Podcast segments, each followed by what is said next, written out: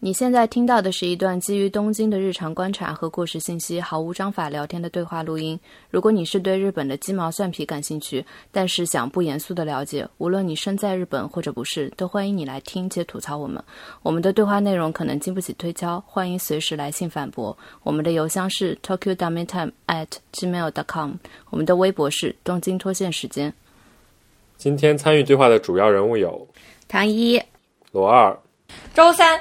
我们今天要聊的是，我们今天要来聊一些神秘的牌子，哇哦，颠覆大家的想象。哇哦，从来没有想到它居然是这样的。哇哦，Happy Slappy。上个星期我和唐一去了，当当当当，奈良。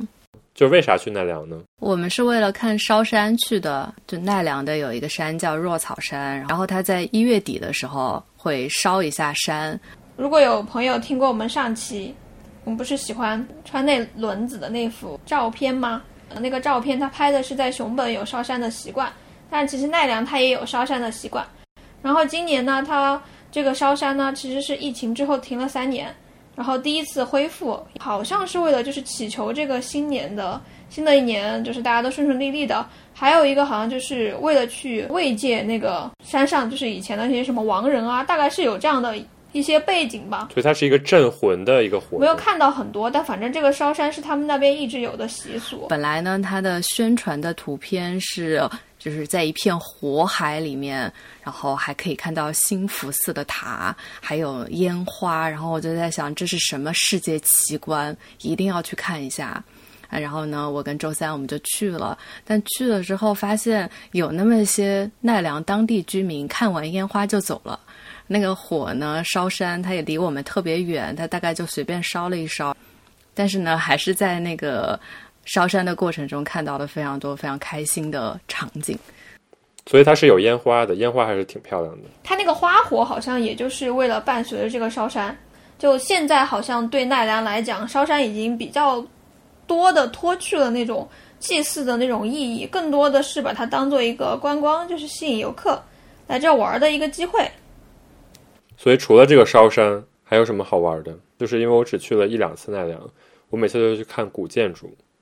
然后我就觉得这个城市就除了看古建筑，感觉没有那么多可以可以参与的活动吧。嗯，我之前跟你的感觉差不多，我现我到现在可能已经去过六七次奈良了，然后每次去基本上都是同样的地方，然后像东大寺啊、新福寺啊那些佛像什么的已经。就每次去看，然后每次就在近铁站的周围那几条破破烂烂的商店街逛，所有去的地方都是一样的，然后路也都是一样的，所以这个城市给我来之前给我的感觉就是一成不变。我感觉我去奈良的话，一个比较直观的感受就是这个城市我每次都住不了，就是每次去的时候都想要在那个地方订酒店，然后我每次都是因为这个酒店看起来有一点破。就是没有达到我的预期，然后达到我的预期的酒店呢，它要么太贵了，要么就是早就已经被订走了，然后你这个时候就只能退一步，就是去京都，因为你就会看啊，从京都到奈良也只需要坐车，也就半个多小时。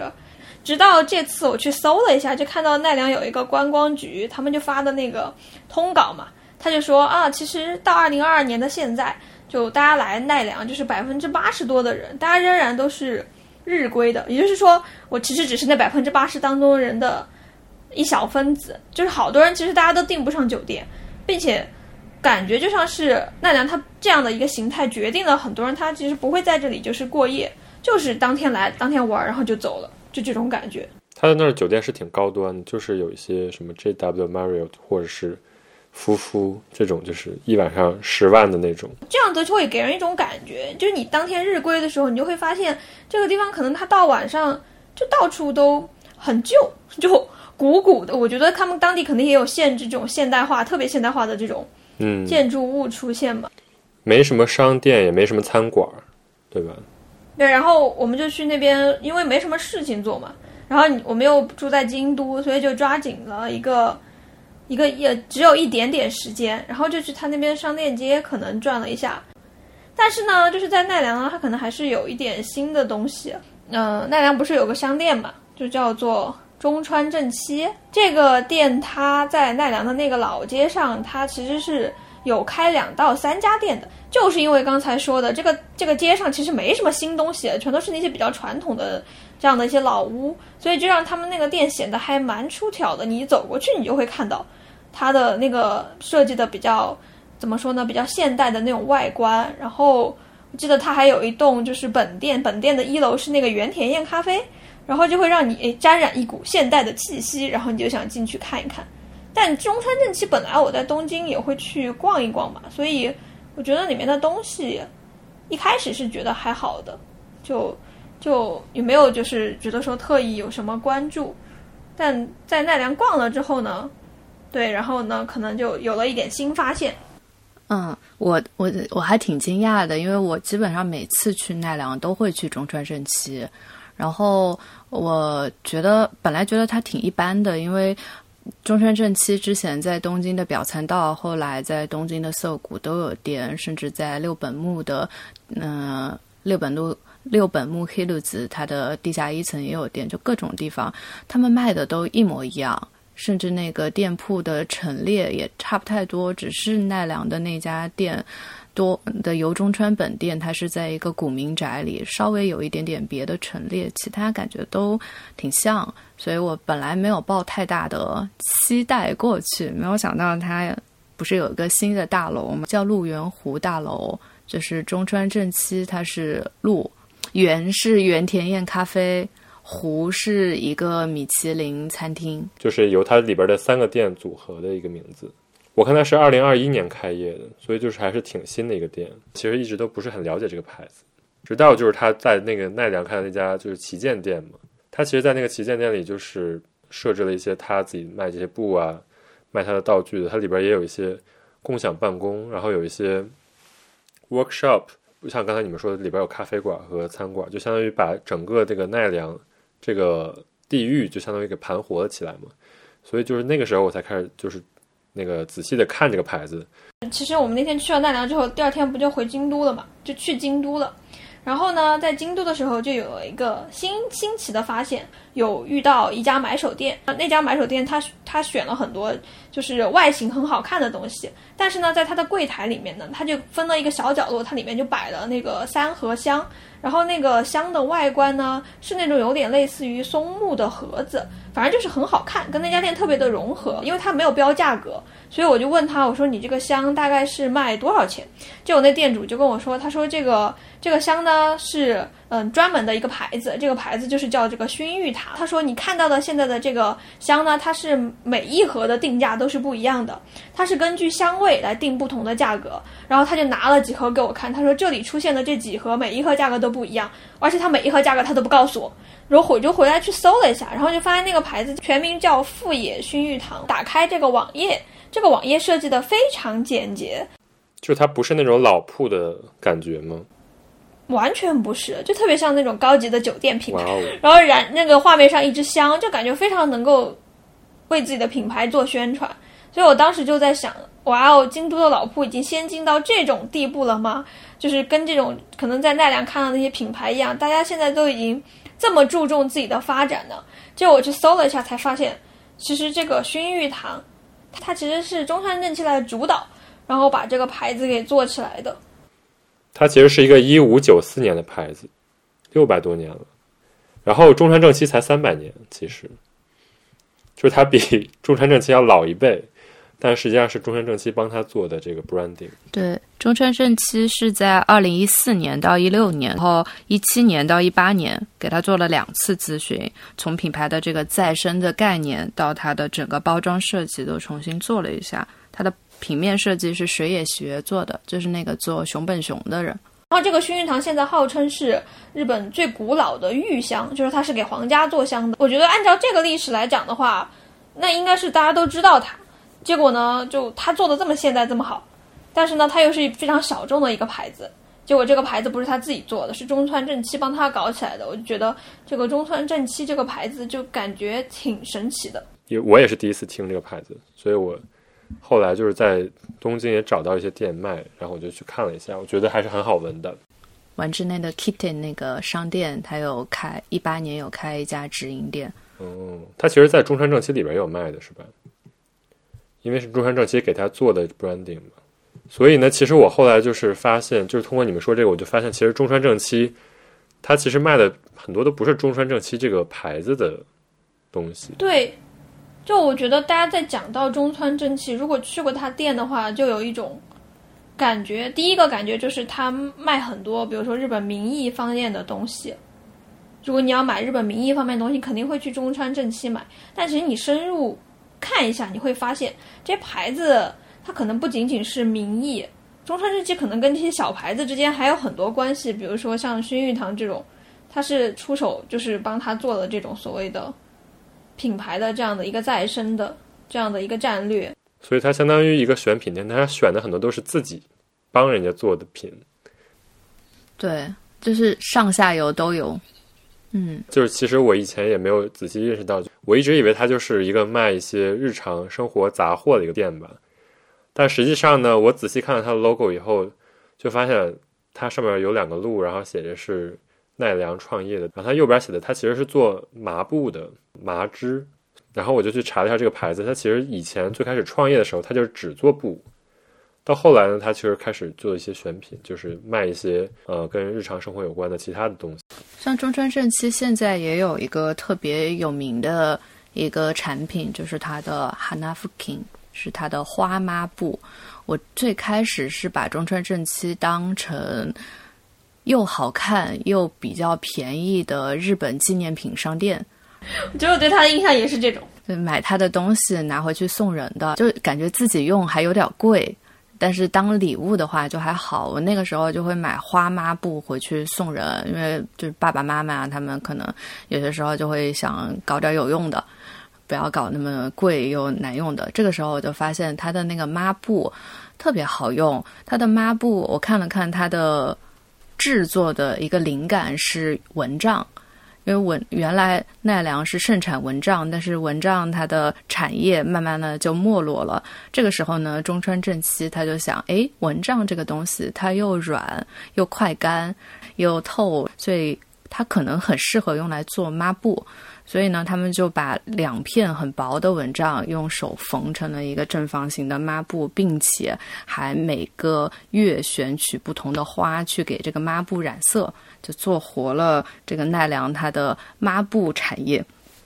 还得了一八零八年的 Good Design 的奖。就那个奖，他们在网站上写，就我们得的是一个一个名字的大奖。这个大奖呢，相当于是 Good Design 它里面的前十五名。这个前十五名的大奖呢，之前一般是呃盘活经济的那种新兴的科技产业，比如说做机器人，他们才会得这个奖。但是呢，我们现在只是一个抹布，我们居然也挤进了这个前十五名，他们非常自豪的一个产业。但是我就是很奇怪，这个抹布真的有那么好用吗？因为我知道他一直在卖那个抹布，而且所有人都在买那个抹布。但是，一个抹布为什么能卖能卖到这么厉害呢？那个那个抹布很软，就是有些时候你把杯子或者餐具洗完了之后，你会觉得它那个上面的水非常的烦人，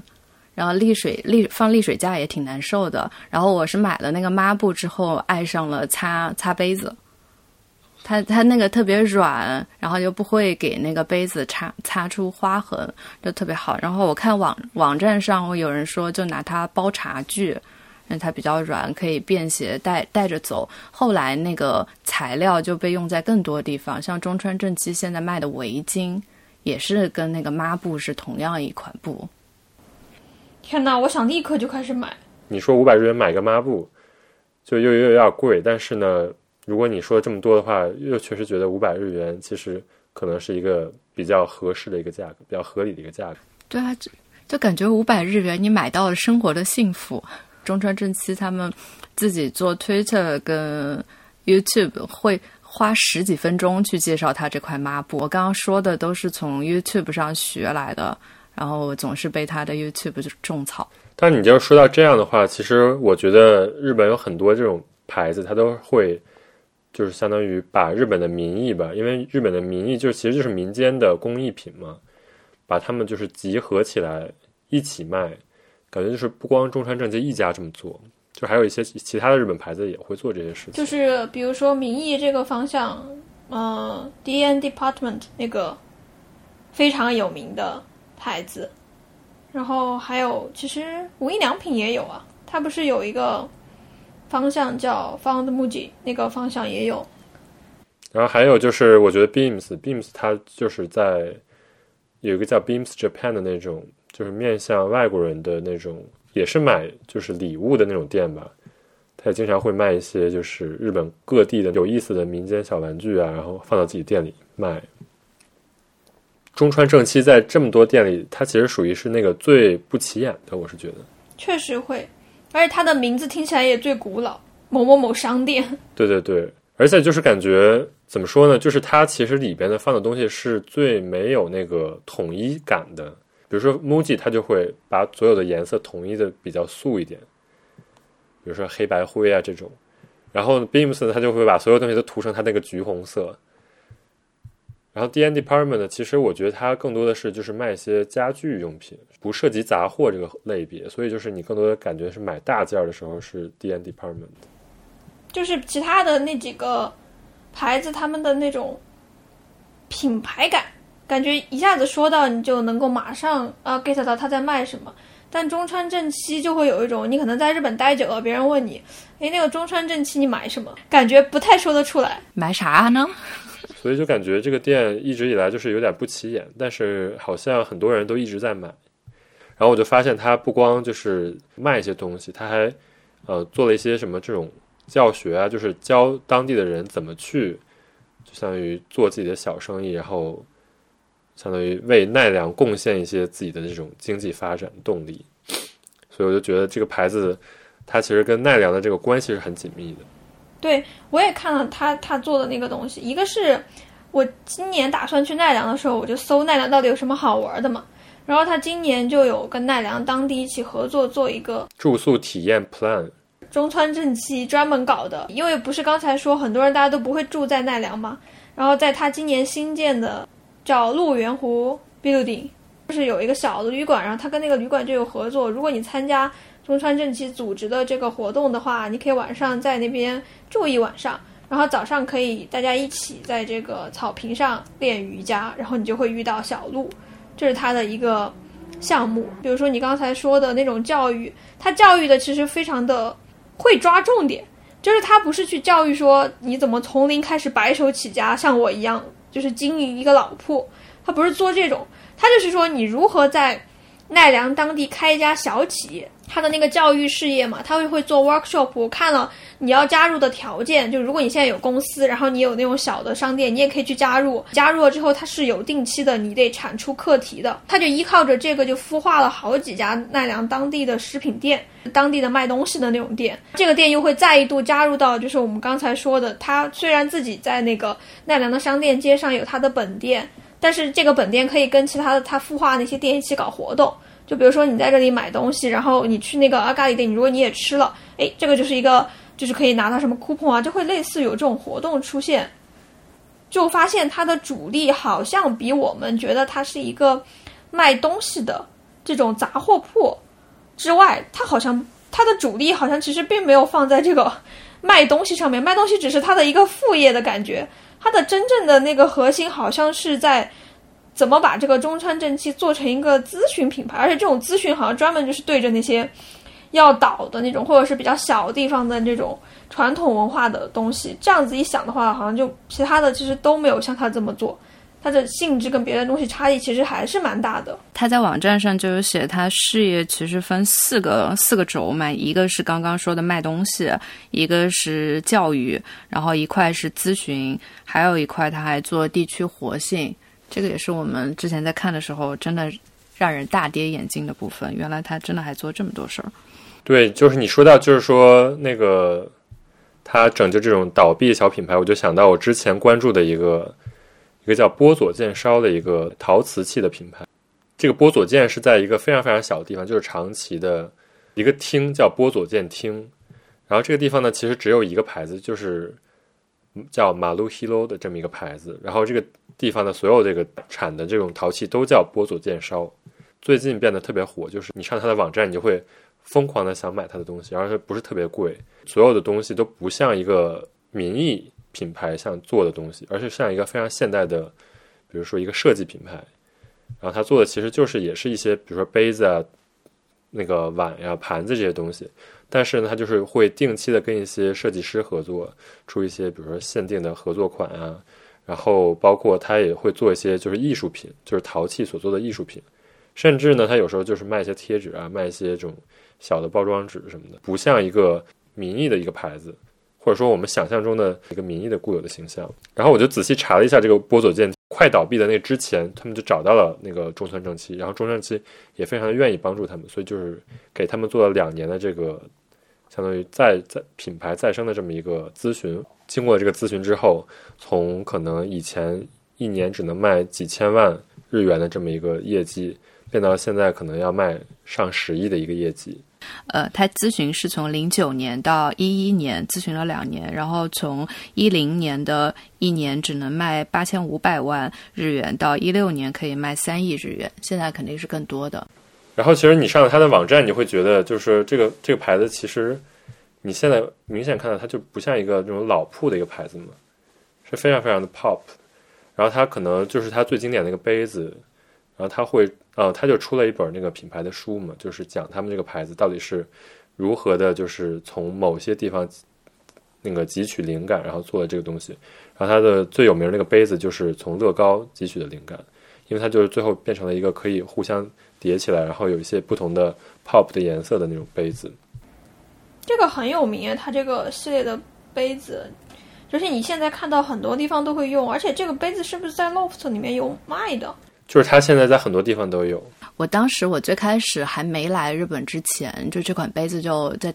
淘宝也还挺火的。我一直一度以为它是一个北欧品牌，因为它的线条非常的干净，颜色很鲜艳，而且它就像刚刚说的乐高这种模块化设计，所有东西都可以叠在一起，这就是一个完全的现代设计的思路。后来发现它原来是个日本的牌子，当时就觉得很厉害，因为我觉得我当时。就是有一点点呃，所谓刻板印象的，觉得日本都是比较匠人精神的。然后我就觉得这个公司他们能把自己的产品就完全放弃掉匠人精神那一部分，然后就做一个这么现代的一个新的东西来，其实是挺有勇气的。然后其实我具体怎么了解到这个牌子呢？而是是因为他们就是两年前吧，在那个长崎这个地方开了一个公园儿，叫 Hilopa。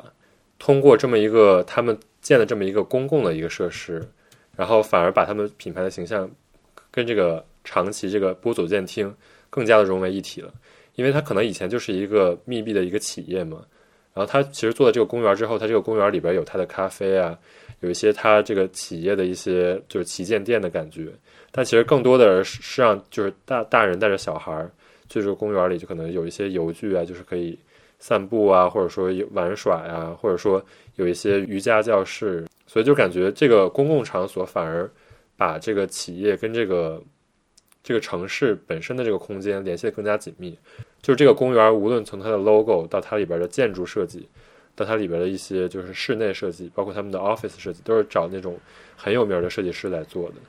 所以就感觉它一定程度上也是通过就是合理的运用这些设计手段。把这个城市空间也变得更好了。真的，我当时去那个，就是去这个地方的时候，因为我跟我朋友开车过去的嘛。其实，因为波佐见这个地方，它就在九州，然后九州有很多这种窑。说实话，这些窑，就是你去的时候，那些地方真的非常容易做的非常的传统。因为第一个，大家本来就是搞陶瓷出身的。对，其实没有太大差别嘛。就是你可能这个质地有好或者不好，然后就。很难有差异化，但是你当时跟我讲这个 Hiloba 的时候，真的那个地方虽然离其他的景点都挺远的，它其实有点像是你可以理解为在这个城市边上一块农田当中突然建起来一片公园，然后你开过去的时候，你就发现这个怎么跟之前的那些什么陶瓷的那种很传统的地方完全不一样，它就非常的现代，而且当时我们进去的时候，那地方虽然很小，但是里面小孩子又可以玩，因为它那个建筑是小孩子可以爬上爬下的那种，就是那种游园地。然后那个店里，它虽然店里不大，但是里面的就是东西摆的少，但是选品都非常的经典。然后我去的时候，当地还在一个星期之后会有那种小型的，就是像音乐节一样的演出，也就是在那个附近的店。然后他就会跟你说，那我们这边附近有哪几家店，这个海报一拿，你就可以过去。就是一个非常现代的。如果你就是喜欢这一类的东西，你就会想要再去，并且会觉得呃去了这地方去消磨一个下午，其实还是挺值的。就不仅仅是买一些陶瓷这样的东西。所以当时还在想，就为什么波佐见这个地方会建出这样的一个内容？结果没想到还是这个牌子自己搞的。对，它其实是一个叫私设公园，然后这个公园去年也获了那个 Good Design 的赏。是的，我去那边旅游之前，然后我老板听说我要去九州，然后跟我说你一定要去这里，然后你要去看看那里的地板都是用那个陶瓷拼起来的。对对对，它的那个展示都是非常的有意思，就是把它的杯子的那个模具好像铺了整个地板。是的，他的 sign 也做得很好。后来我老板也自己也接了一个，我也不知道他是因为真的很想做这个，还是还是就是碰巧接到，他自己也接了一个类似的项目，就在那个 Hilopa 公园的附近，然后也是做也是做一个。陶器也是做一个现代陶器的一个贩卖店，里面卖的也是这个哈萨波佐见烧。然后我当时因为我去的时候刚好是去赶有田陶器市的，就发现这个哈萨米亚 k 在有田陶器市的各个地方都在卖，而且它好像也真的是带出了一批别的陶器越来越发的现代了。这个牌子不光自己再生了，其实帮助了这个整个地方的一个产业。相当于都带活了起来嘛，包括你说刚才有很多不同的商店都重新开开起来了，因为其实你想，我们之前以前去九州就从来没有听说过波佐店这个地方。我买买杯子还是知道，但是我其实像我去其他地方，我就会觉得，就这个烧吧也就那样，你又不是过去专门就是每一个烧走一遍。对你很难把这个烧跟这个窑联系起来，然后以及这个窑所在的城市联系起来。但相当于他们所做的事情，就是把这三个东西都联系起来了。你不光想买这个东西，而且你想去它产产的地方看一看，所以我觉得这就很妙。那其实你说回这个，就中川正气他帮他做的这个，我去查了，就是这个他帮这些牌子，他不是他有专门的这项业务，他是做这种咨询的嘛？那除了这种可能类似波佐见烧的一个案例，福冈的那个太宰府天满宫，他也给太宰府天满宫做了一个。就如何卖周边的那种店铺，因为我那次去的时候正好在天满宫门口那条街上，就那条街上，你可以理解为它就很像国内的那些卖什么纪念品的那种街，就大家其实都长得差不多，就东西也就那样。然后呢，那条街还有一个特色呢，就上面有魏延武做的一个星巴克，全都是那个木头什么的。所以我当时我朋友是为了看魏延武过去的，正好那天就遇上那天在下雨，所以出了那个店之后没有地方可以去。然后这个时候呢，我就看到那个街的尽头一个设计的很现代的落地窗的店铺。转一圈之后，就发现那里面其实卖的都是天满天满宫自己的周边，就会有一些玉手啊，然后这样的一些什么包啊，这种金带啊，这样的一些东西。但是那个里面他选取的东西虽然是天满宫里面经常有的，但那些东西也都做的很时髦，就甚至有一种你可以把它当那种周边卖。我就记得它有那种很好看的那种花纹，然后做的比如说小的那种小的包啊，然后你可以拿来装，就是小的就是钥匙是啊，这种钱袋啊，就是类似于。这种就是你可能放在商店里，我觉得都不输给那些买手店里卖的那些东西的。然后我当时就在想，我就以为是这个。天满宫太会商业化自己了，所以他专门做了这个。结果后来去查这个中川正七给波佐见烧做的东西的时候，就发现那个其实也是中川正七专门给天满宫做的。然后他就在那个天满宫门口的那个街头口专门做了这个店铺。然后做了那个店铺之后，就是成功的帮助天满宫把这样的一个他的自己的这种什么神社的这样的一一些相关的一些物品，就是可以当做商品一样，然后大家很愿意去买。然后打通了一条渠道，而他做过的还不止一个，就除了天满宫之外，日本还有好好一些其他的神社也是中川正气他帮忙做的。然后他就很会从这种传统的地方去挖掘，就比如说他之前给一个。很偏的，在山口县的一个在海边上的神社，他就去挖掘这个神社当中啊，它中间有这种白色的元素，他就把这个白色的元素给挖出来，然后就做那种玉手啊之类的。那个神社它其实是靠近海的，所以有那种好像有那种海葬的习俗，所以他也把这个海葬打成这个神社的一个特色。这些东西你以为都是这些什么神社啊，什么你说是这种陶器店，以为是他们自己做，其实不是，结果全都是这家产产出来的。你说的这个面向海的这个神社，是叫和布歌神社是吧？对，和布歌神社。我看他也是在就是很最近的时候给他做的一个咨询，就是一八到一九年期间，相当于他做的不光是教这个神社怎么去改造，包括怎么去生产商品，我看他还有教里面就是人事制度的构筑啊，什么怎么去经营这个神社啊，就相当于是一个很现代的这种企业的一个咨询。很懂得怎么把一个传统的一个东西，就是赋予它就是现代意义上的这个经营的这个系统。其实他自己这个牌子的那个改造也是这么一个过程吧。我看他在零几年之前，就是相当于这个呃最有名的这个社长叫中川纯，他是第十三代社长是吧？他在接手这个公司之前，然后他就好像就有写，就是他觉得这个公司好像没有一个现代的这种经营的一个制度，所以他才决定就是把这个公司给改革，成为一个现代的公司。这个人是从富士通退社的，笑死！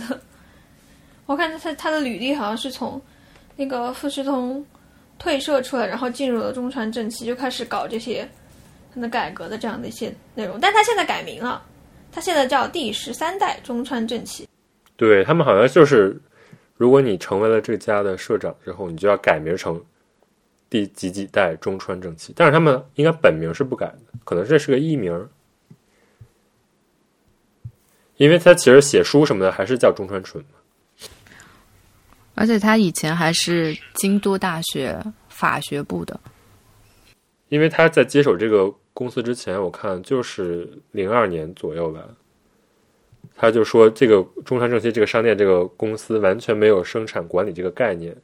然后他觉得非常震惊，说所有的制造都是需要去人去管理，就是没有一个怎么说，就是说卖不掉的商品，那可能就是不生产了或者少生产一点，但是就是完全没有这么一个企业的管理，然后他自己的这个。呃，公司内部也没有任何的这种品牌意识，可能以前就是所有卖的麻都就是中川正气的麻，所以他后来加入了这个公司之后，他就比如说把麻的这条线就改成叫油中川，就是成为了一个新的牌子。然后他那个呃公寓店就叫中川正气商店，然后他好像还有别的，比如说他现在刚成立的那个卖茶的就叫茶论，然后还有一个专门卖和果子的店就叫欧卡西。好像设计做的还挺不错的。它是就一直在我的 Twitter 上已经已经被转发了好几个月了，因为它的设计是现在很新锐的一个设计师叫小林依依做的。然后这个小林依依呢，他之前嗯做的所有的东西都非常的传统跟现代结合，结合的相当的漂亮，就是我觉得。找他找的非常的对，这个设计师就给他做的那个包装纸是吧？包括就整个店里都是这个，相当于这个花纹然后铺开的感觉，把这个叶子做成一个比较漂亮的，然后又有装饰性的花纹，特别的抓人眼球。我们现在看到的这个中川正气呢，基本都是这个十三代社长搞的。那现在呢，感觉就是一个不光有一个选品，他还就是把自己的公司做成一个咨询公司。然后其实我后来看了他所有做的其他的牌子，就感觉其实比中川正七这个牌子本身都可能露出度要高很多。就是因为我在可能在很多商场里都能看到一些，比如说比较现代的那种选品店，其实后来发现都是中川正七做的。就是一直以来都知道的一个很有名的叫 T H E，就是 The 这个牌子。这个牌子其实就是卖很多就是日常生活用品，但是它。就是你可以感觉到他就是选品非常的那个有洁癖，性冷淡风。对对对，就是叫的的这个 T 恤，然后就是帽衫有一个的的帽衫，然后毛巾就只有一种，然后可能有两三个颜色给你给你挑选，然后可能他还做一些，比如说洗衣液啊、什么肥皂啊，然后那些包装都非常的，就是有它的那种规则所在，所以你去只要去这个，可能去这个。T H E 的这家商店，你就可以买到就比一般意义上的那种无印良品没有标签的那种商品更加高一个档次的商品，当然它卖的也挺贵的。然后它的这个店本身，它又非常的强调，就是这是日本制造，所以就是很多用了一些很多传统的这种工艺啊，然后又结合了一些现代的设计，然后就感觉它是一个 branding 上做的比较好的一个店。我买过它的杯垫，马赛克瓷砖做的。对对对，那个也挺有名儿的。对我花了五百多日元买了个马赛克瓷砖，然后自己心里乐开了花。后来去建材市场一看，就是可以要那种建材的 sample 嘛，然后我就请求了一个免费的 sample，大家听一听。实际上，呃，中山正七做过的 branding 就是还涉及到日本的这种工艺的方方面面，比如说有做庖丁的呀，就是菜刀，然后有做无服的呀，就是那种传统的服饰，然后有做酱油 dry fruits 果干儿，然后做一些地毯啊、和纸啊、帆布包啊，反正就这些。你只要找那些做的比较好的那种 branding 的牌子，然后又用了一些传统工艺的，其实很多都跟中川正七有一些联系。所以看完这些之后，再看中川正七的商店，就会觉得很魔幻。因为以前以为它是个选品店，它选的是就各种东西，但后来发现原来它是个孵化器，它卖的就是它孵化的东西。对啊，就是从上游到下游都有。然后你就交点钱给我们，我们不仅帮你就是重新搞一下，还帮你卖。但我觉得你看得出来，他选的这些品牌，他其实我觉得他有在选择。哎，就你看他现在他所所帮那些品牌做过的那些案例，他都挂在他的官网上。但你能看得出来，就他并没有说我我要专门做一个，比如说我帮波佐健做了一个这种品牌再生的案例，然后我剩下就再做二十个。然后我就成为一个淘气专家，他好像并不追求这个东西，他就各个品类他都会沾一点，然后里面就是有点像你刚才说的那个 The 那个 shop 他的那种选品的思路，就是会比较的克制。比如说香那么多香，肯定也有就是呃可能不是做的特别好的香，但是他只做薰衣糖，他现在暂时还没有做别的。然后包括陶瓷也是。那可能除了波佐剑之外，也有就是各种各地的这样的一些不错的这样的一些陶瓷，但他现在就是先把波佐剑给做大了。我看他最近也有新做一个，但是他是给台湾做的，对他也有做台湾的瓷器，也是结合人家当地的特点帮忙做的，但就会有一种哦，他好像就从中间挑一个，然后这种挑的呢，就是比较符合它，其实还是符合它整体的。不像我们刚才说什么 D N Department 啊那样的一些品牌一样，你一下子会有一个中川正七式的物件，可能不会有这么直观的印象。但它那个发展的脉络可能是类似的，就是这些牌子都是快不行的，但被它挽救了之后，嗖的一下就上去了。而且那些东西好像确实是有一点挽救的价值，被它搞出来了之后。所以我觉得他可能更重视的是，就是他拯救这个牌子，不光只重视它的经济利益，可能更重视的就是它产生的社会效应嘛。所以他其实他的那个公司的口号就叫“让日本的工艺变得更元气”，就是直译的话是这样的。就其实他更多的在意的是，就是呃，他做这件事情对社会的一个影响。我我我自己是这么觉得的。所以，而且这也是。可能它跟其他的一些就是做日本民间工艺的，呃，一些牌子的不一样的地方，所以我们其实可以聊聊其他的牌子。可以先说大家都比较熟悉的 D N Department。D N Department 它在国内也有做嘛，在璧山供销社黄山那个地方嘛，它有做一家。然后我记得我当时呃查过 D N Department 的资料嘛，然后就说璧山那边他们就看了 D N Department 的那个发展的思路。然后就感觉从中间学到了很多，但就你看，其实他学到的那个思路更像是说，呃，比如说我们已经有哪些好的东西了，然后我可能把它给变一变，给它挑出来，然后给大家看，就感觉是往那个方向去走的，就还挺不一样的，给我感觉。这么说来，璧山其实应该找中川正气。括弧不是，中川正七还是有一个就是日本的这么一个框架啊，对对对，是。但是我觉得更多 D N Department 它其实你看它也在韩国也有开店，我觉得它更多是一个国际性的概念，就是说，比如说循环利用，它有一些循环的家具啊，然后更多是嗯把这个地方的文化和嗯和乡土的一些就是就把这个地方的乡土的一些文化，包括吃的呀，或者说民间工艺这种。它相当于想就是更多的是想通过这个促进人们的交流，促进这个整个社会的一个风潮吧。所以我觉得它更多的像一个媒体性质的一个牌子，就是它其实你看它做日本四十七个杜甫道县，然后它把四十七个杜甫道县的那种呃生产的那种民间的工艺啊，或者说一些呃食物，他就拿到自己的店里去做一个展览。然后他更多的就是他管自己的展览就叫 museum 嘛，所以我我觉得它更多的是一个宣传这个怎么说这个思维方式，这个生活理念，而不是说像中山呃中山正七那样，就是它更多的是想促进这个产业的发展，然后振兴这个产业，就我觉得还是有一点点不太一样的。D N Department 对我来说，就是它最大的一块是一个旅游杂志。就你刚刚说的四十七都道府，我觉得它跟别的旅游杂志做的不一样，就是它它比较深入的部分，就是它介绍的所有的店都是跟当地产业有关系的。我觉得这个点是在别的旅游杂志上看不到的。然后再说回 D N Department 它的那些选品啊，我看了一下那个它的主理人长冈贤明在两千年的时候建完了。建建立了 D N Department，在当时打的那个口号就是长效设计，所以他不生产任何东西，他只想去找一些东西可以用很久，然后他就本着这个理念，之后呢，他就零二年推出了一个项目叫六十 Vision。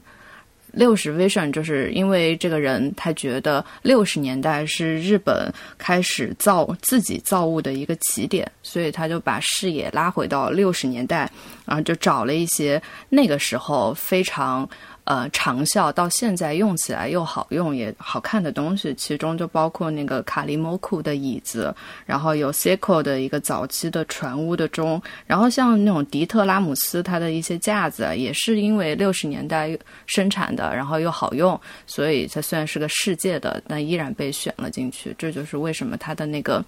网站看起来有点像个像个家具品牌，然后又看起来有那么一点点昭和风。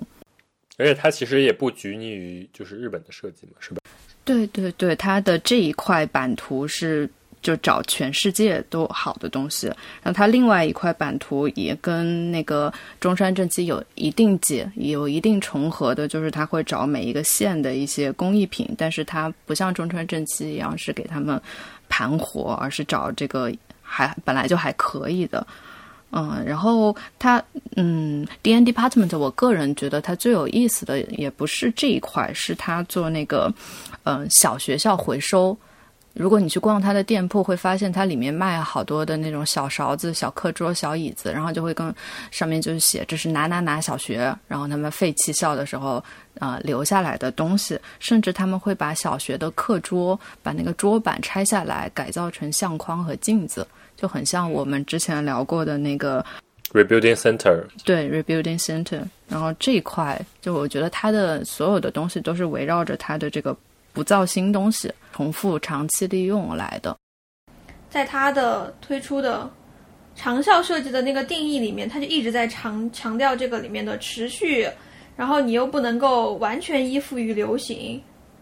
然后并且还要有这样的一个有益于环保。其实你拿这个定义去看，比如说中川正气，他会选的那些传统的工艺，其实有可能传统工艺它不一定完全符合这些东西。传统工艺它可能在时间上是一个啊相对来说比现在时间长一点的概念，但它不一定就是所欲所谓的可以持续使用啊。你比如说那个抹布。定期要扔。如果就是抹布的这种生产理念，可能就不太符合长冈贤明这种长效设计。说起来，我我这里有一本那个 D N Department 的书，我最开始对它感兴趣，就是它零三到零五年它出了一个很厚的书，但这个书打开一看，就是从五十年代的 Good Design 的奖到两千多年的二零零三年 Good Design 的奖的，相当于一个目录册。然后他就写这一年就得奖的有这么几个东西是我们收废品会收的，并且呢，这个盘子我们收它的一个价格是一百日元，然后这个这个桌子我们收它的价格是三千日元，然后他三万日元出售，对，然后他就把这个目录册就是。就做成了一本书，还是收购目录册，而且你可以从这个收购目录册上面知道整个日本这几十年来日本的 Good Design 的奖里面的所有的算是工业设计的一个发展，所以就很有意思的一本书。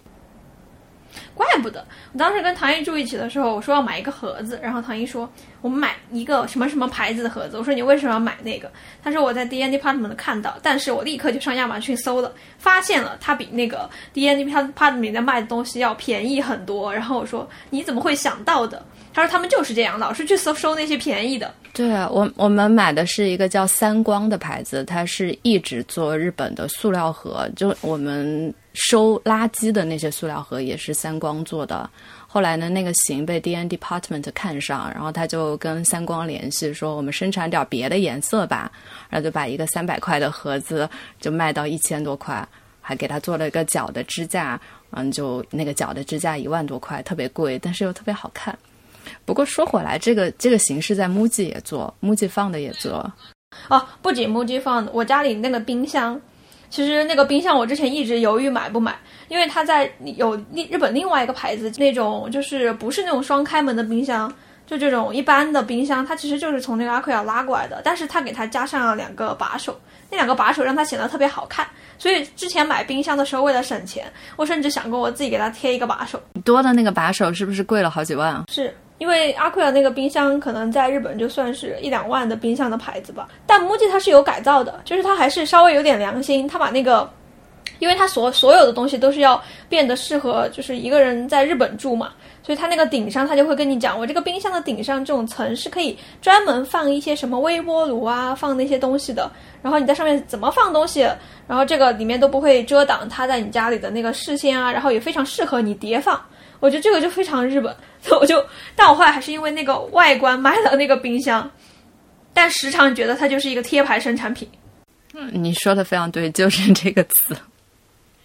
对啊，就贴牌生产，它不是下面那个刚才唐一说那个 Found Muji 那个那个项目嘛？它其实就是它也是有点像中川正气一样去发现那些民意，但是它其实并不仅仅只是限于日本国内，甚至我觉得它对日本国内的重视程度。一般吧，因为我去年还是前年的时候，在 MUJI 在银座那个旗舰店，它五楼是一个展览空间嘛，经常办展。然后我那次在那个展览空间看到一个展，就是他 Found MUJI 这个项目，他在里面展示他这么多年为了这个去做这个项目，他们采风用过的东西。然后他当时就设计了一个圆桌，就是你可以理解那个圆桌从开端到结尾。他全用的是他打印出来的照片，把那个圆给摆满了。所以他在那个打印出来的照片当中，他就给了分类，就是我就看他按照地理位置分的类，就从南亚，就是从印度那边开始，然后可能跟着就是啊到柬埔寨，然后甚至泰国，然后再往上走是中国。然后再去别的地方，然后他就给你展示他在各地找到的那种在当地他们觉得有意思的东西。当然里面就有那种之前被大家吐槽的，他不是在中国找到那个板凳嘛，就农村的板凳。然后一出来之后，大家就说我干嘛一定要去木吉买这种东西？但确实那个颜色被木吉挑出来之后，你就会发现这个跟木吉还挺搭的，感觉是木吉做得出来的东西。然后他当时还挑了中国的那个就。那种老喝茶的那种街边上打牌的那种老爷爷，他喝的那个青花瓷的那种杯子，就那个可能在中国就几块钱，就是可能十几块钱你也买得到那种东西。然后他也把那个东西给挑出来了，那是他在中国发现，他觉得中国的这个东西是 OK 的。但你说这个有民意的成分吗？它可能是有的，但是有不是那么的，就是特别的有特色，好像就是非他不可，并没有这样的一个感觉在当地吧。但可能只是符合目的的他的思路。他好像他的概念是，就是利用十年的时间访问了三十个国家和地方，然后找到那个地方日常的道具，然后反映当地特有的技术的这么一个旅行的一个特辑。它其实是个特辑，它就是大概平均每一个月左右出一期，然后现在出到第三百八十一期，然后每一期就只出一个一个道具，然后你想。三百八十一期就是讲印度的刺绣，然后三百七十期是讲中国的青白瓷，然后之前还讲讲过就是紫砂呀，讲过就是中国的这种茶碗啊，然后但是他也有讲日本的，比如说日本就是纸啊，然后可能呃越南的就是那种竹编的那个篮子啊，就是它在每个地方都有，所以就是它其实介于一种就是日常用品和民艺中间的这么一个部分嘛。因为其实有些东西你说它是民艺，就民艺的这个定义可能也比较广泛，它可能还没有到那个工艺品那个级别，它可能就是一个日常使用的东西。但是 MUJI 就是把它挑出来，然后更多的可能不是为了卖吧，因为这个 MUJI 放 MUJI 它可能只卖这么一会儿，但是呢，可能就是想让大家理解它的理念，然后跟这个 MUJI 这个牌子产生一些联系，更多的是一种为了把自己的牌子赋予一些文化的意义的这么一个做法。我会买，我会一直拿那个 Found Muji 出的小册子，它小册子它真的做的绝好，呃，就感觉放呃 Muji 是真的有钱。比如我你现在手上的这本是长华烧，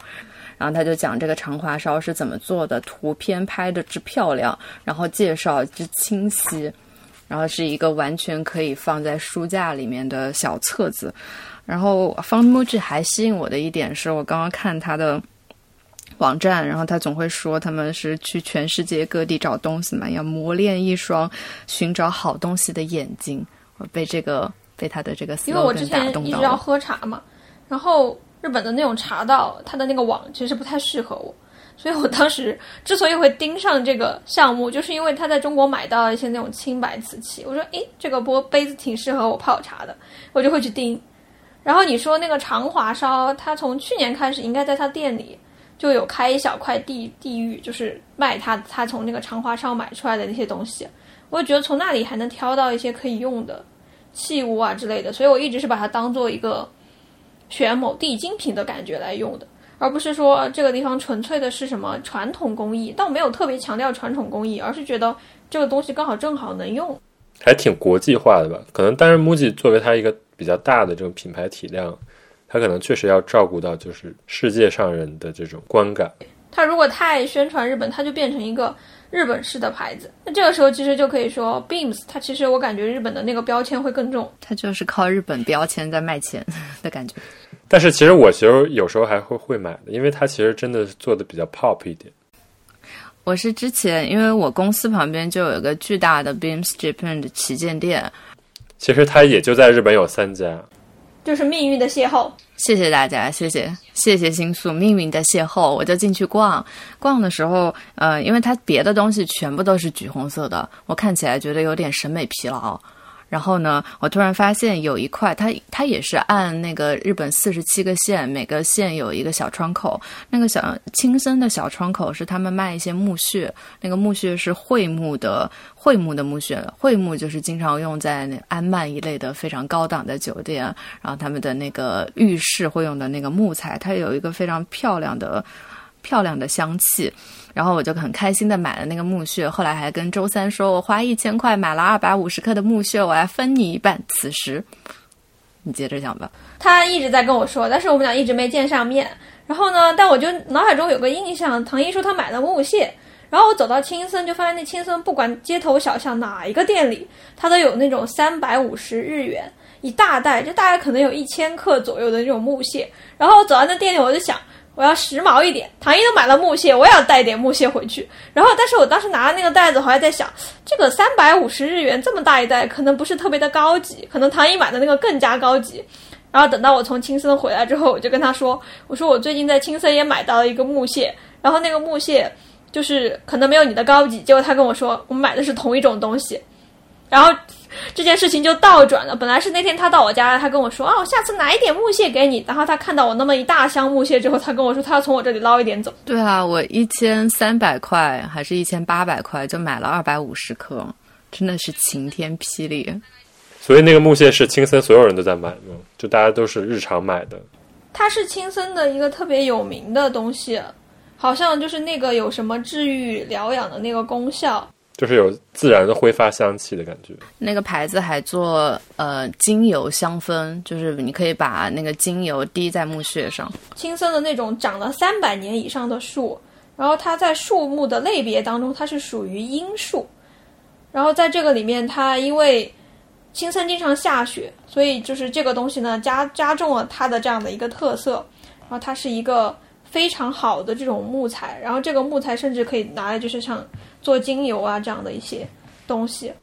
Hinoki 嘛，是吧？就是桧木。然后它那个精油牌子我有买，我有买在亚马逊买了三个小的，它有一共有四个味道，有的是什么吉野山的桧木，然后哪哪山的桧木，就不同山的桧木，它给你不同的味道。如果喜欢桧木的，可以去试一下那个精油，我觉得还行。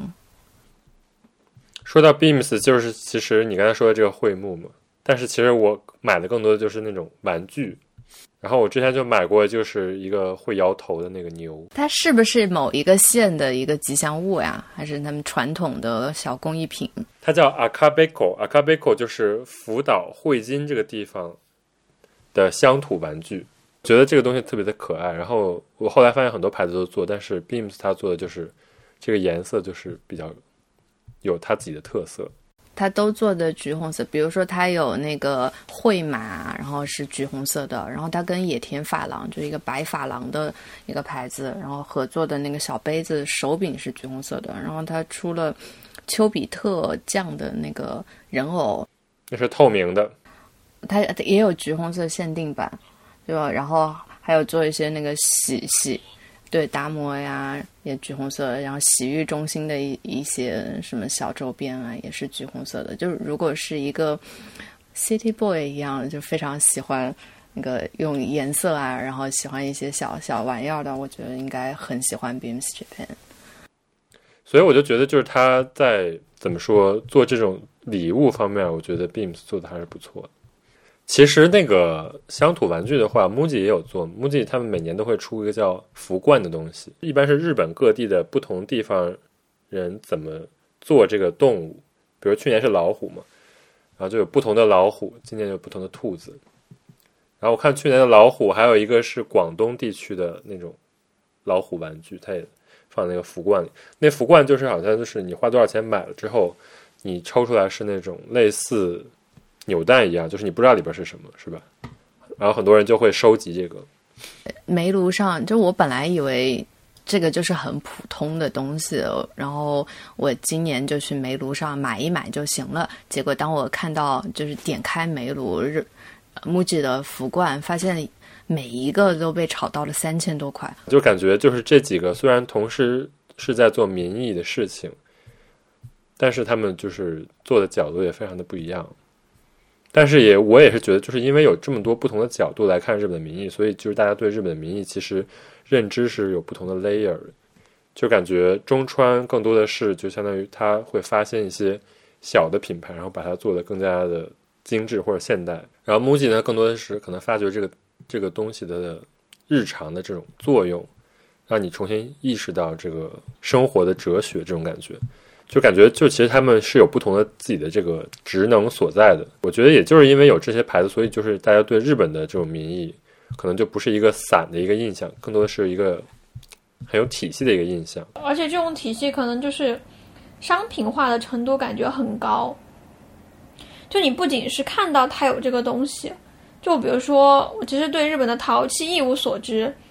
但像有田烧什么的，我就会说，哎，我们家那盘子就有田烧。对，就边买边认识，而不是说放在那种博物馆里的感觉。就像比如说，呃，当然国内其实你买瓷器也会有这种，就会说啊，那什么德化白瓷啊，哪个地方的瓷器啊这样子。但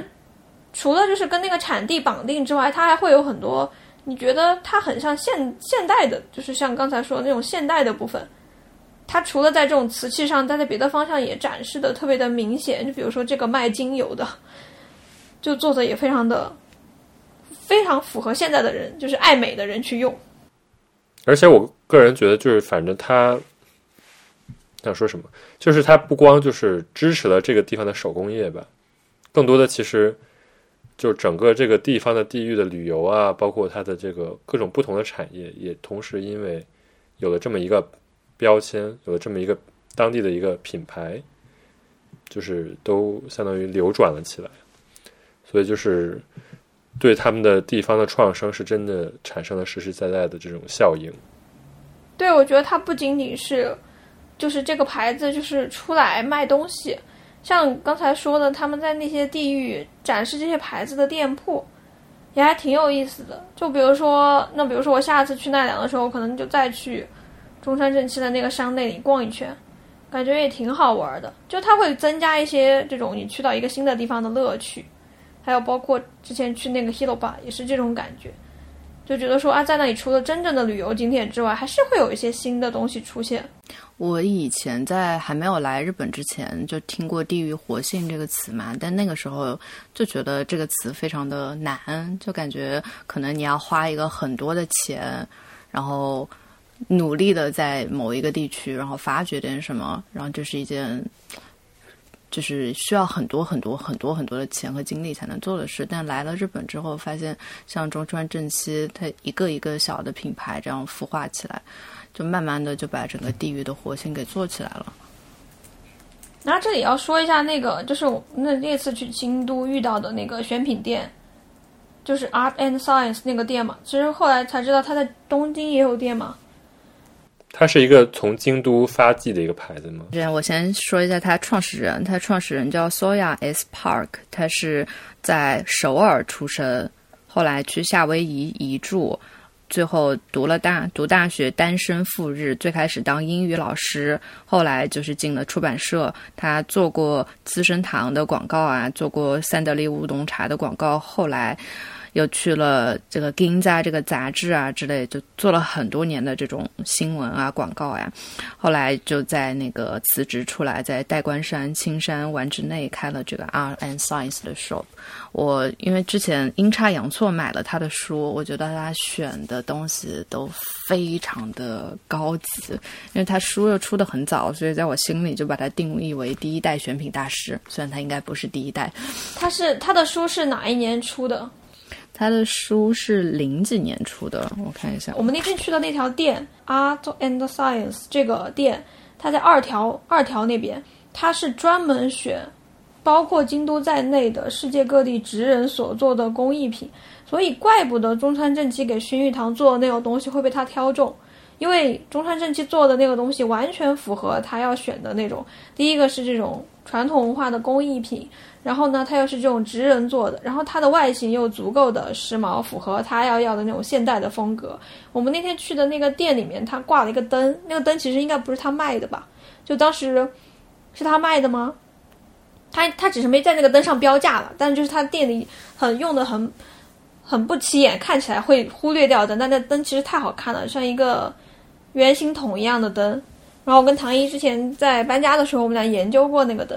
通过一个韩国的知名的家居博主，他那个灯大概要十八万日元左右吧。对，玻璃玻璃制的。然后后来我才发现，那个韩国的家居博主就是那个 O N O N N U K 那个家居博主，他家里面的很多东西就是这个这个 Art and Science 的这个选品人，他在他的书里面选的。而且我们那天去的那个店，我印象比较深刻的就是那个店一开始我以为是画廊，所以我才进去的。为什么我以为是画廊？因为他摆了几个瓷器在门口，然后他在那个瓷器背后放上了那种白色的屏风。后来进店才发现，他那个白色的屏风是由专门的那种正方形的屏风，是拼板一样拼成的。那个屏风也卖，然后一块好像是十几万日元吧。如果是长一点的，可能就三四十万日元。然后他是利用他店里卖的东西打造出来的，有点像画廊的一个选品店。所以我们一开始进去的时候，大家就对那些选品商品都不敢问，就觉得天哪，他又不标价格，然后看起来又这么贵，完蛋了。然后直到看到中间有那个容器，然后他说：“哎，这个容器看起来好像不贵。”然后问一下他，然后才知道这里面。就是各种各样他选的那些类型啊，都还挺多的，而不只是说卖一些，呃，就是价格非常夸张的东西。他在京都有三家店，然后有的店是卖衣服的，我看他网站上还有写那个山本博斯很爱穿我们的衣服，然后后来还用我们的衣服的布，然后做了一个挂画。果然是高级人士才能使用的牌子。对啊，这个这个这个书有一种我们当年在介绍杂志的时候，它就有那个六十年代的 Bluetooth 的感觉，就是给非常精致的，但不一定是男性，就非常精致的，可能四十多岁的人，他愿意花十万块买个杯子的人，他们可以看的那种目录册。但我觉得有这样这么可靠的选品店，也会很快乐啊。因为其实很多时候你也没有办法去选到这个世界上所有的东西，但人家能挑出来，然后关键是有这样的一些只能把这么好的东西给商品化，我觉得也蛮重要的。就整个一条龙的这些东西都挺重要的，有这个我们才能过上美好的生活。好的，谢谢。这个是一个很好的结语。对啊，是我是这么觉得。其实这些选品店就是有不同的这种对象嘛。你看，比如说 MUJI，它就会把一些好的东西，它做的非常的大众，然后用一些比较亲民的价格。它最近已经亲民到了一种，我觉感觉 MUJI 就是我我超市，就是我每个月都会去一次的超市。然后我还记得 MUJI 特别明显的就是从去年开始，他在店里挂那种板子，上面写的“本店有以下五百日元以下的物品”。然后 MUJI 的纸真的非常好用，真的很便宜，也好看，它的颜色，各种各样的纸，它有那种方形的抽纸，然后有那种长方形的抽纸。厨房纸巾出了两种，一种是常见的日本的那种卷纸。还有一种现在是比较松散的纸，然后它会给你标这个纸里面这个 z k o m i 一袋大概一百四十九，然后每一张纸价值两日元，他会这么给你标。非常想把东西卖掉，我觉得木镜应该也是在慢慢调整它的战略吧。它现在有一些日常用品越来越便宜，然后呢，它同时别的线选的那些 Found Muji 啊跟 ED 里面的东西也是可能。虽然好像也没有越来越贵，但是品类越来越多。嗯，然后 MUJI 它是一个比较大众一点的嘛，但是可能中川正七就是在 MUJI 的基础上，它更加的有一些日本的特色，然后颜色可能也会更多一点。然后 DN Department 呢，就是它更多的就是倡导一些循环使用，所以就感觉就是它是这些牌子，它虽然都是做日本这些民间艺工艺的东西，但是他们做的是从非常细分的这种 layer 来做的。那我想补一句，我因为你刚刚说 D N Department 是一个生活的哲学嘛，其实我觉得那个中川正七它很像一个日式，就是可以给你日式美学的一个品牌。虽然有可能你在店里看不出来，但是在它的那个网站上面，然后和它的各种的新闻宣发上，你会发现它的它里面的所有东西，它对日本的工艺还有它的季节感。然后和它那种非常纤细的东西，它介绍的介绍的特别好，真的看它的网站，你就会觉得很开心。我真的是在日本，嗯，这些民俗的、季节的、工艺的，五百块的手巾、手绢我就能买到。就是这些你日常生活中所需要的东西，你在这几个店里都能买到相应的那种设计。但比如说你都在 D N D Part 买买的话，你家就会变得就是更现代。我是觉得，就是你家会有很多。不同的这种要素，有一些日本的，有一些北欧的，有一些就是老的，有一些新的。但可能如果你都在中川正七买的话，你家就会变得非常的日本主妇。比如说 MUJI 的话，那你家可能就是非常的极简性冷淡。然后如果买 Beams Japan，你就会变成一个我们是非常潮流的外国人，我们都很喜欢日本的东西。Happy Slappy。但是确实了，如果你去 Beams 的话，我觉得对于一般的外国人来说，他可能。想知道这些日本工艺确实是非常复杂的，就可能不在日本住个几年，你根本不知道这些工艺到底谁是谁。所以 Beams 它真的是一个比较好的入门的一个地方。就它甚至有一些，比如说橘红色的筷子，但是你一买那个筷子，就发现哎，这个地方是用这个筷子的工艺。所以不是说 diss Beams，而是说就是大家都可以逛一逛。下次去奈良，多去中川正七逛一逛。但我是真的决定，我下次一定要去买他那个花抹布，